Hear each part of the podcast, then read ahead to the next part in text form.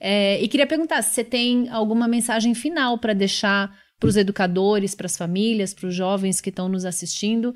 Se você tem alguma dica de se alguém está numa situação de risco, o que fazer. Se alguém quer buscar mais informação, onde ir, o que ler, por onde começar.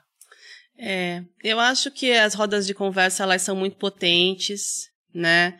Uh, entre amigos, na escola, só meninos conversando, só meninas conversando, depois grupos mistos, para que cada um possa falar o que quer, espaços seguros, é, criar espaços seguros na família para que a gente possa discutir essas questões. Uh, e aí eu vou falar aqui um recado especial para a questão da violência doméstica, né? Todos nós conhecemos algum caso de uma pessoa que vive uma violência doméstica, seja patrimonial, física, sexual, moral ou psicológica. E às vezes nós vemos aquela amiga, aquela irmã, né, aquela prima. Meu Deus, aquele homem é agressivo com ela. Eu já falei para ela dez vezes para ela se separar e ela não se separa. Então, qual que é o nosso papel como sociedade, como homem, como mulher, como pessoa que gosta daquela pessoa, que está sofrendo a violência nesse processo todo? Nosso papel é o de apoiar. As pesquisas dizem que as pessoas, as mulheres em situação de violência doméstica demoram em torno de 7 a 8 anos para se separar, em média. Então, quer dizer que algumas se separam com 3, algumas vão se separar com 15, com 20 anos de relacionamento vivendo aquela violência doméstica. A violência doméstica tem uma coisa chamada ciclo da violência. Então, você, você primeiro está com uma pessoa que você gosta. Não é só ruim, também é bom, também já teve amor, tem carinho. Às vezes é bom e às vezes é ruim. Então, a primeira coisa que é importante dizer e, que, e também um está acostumado com o outro.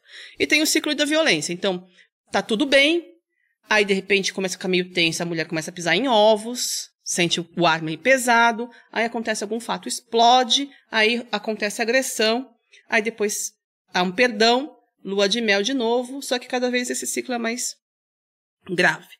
A tendência é a pessoa passar várias vezes por esse ciclo, dezenas de vezes, até que ela perceba que não tem como sair dali. Porque quando tá tudo ruim, depois faz a lua de mel e, e entram de novo no momento bom, a tendência é achar que a gente se entendeu, mas daqui a uma semana ou alguns meses isso vai voltar a acontecer. Então, só vendo esse filme dezenas de vezes é que a pessoa sai desse ciclo.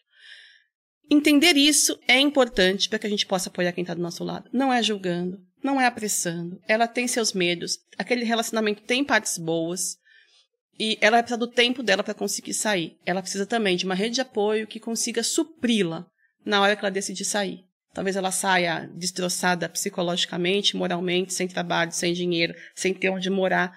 Então, enquanto isso não for resolvido pelo seu entorno, pelo, seus parentes, pelos seus amigos, ela vai se manter naquele relacionamento.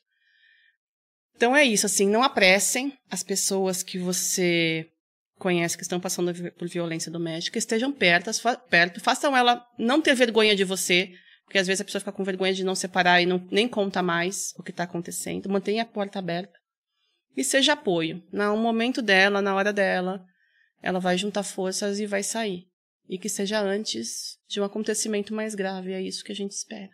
É para isso que a gente está disponível.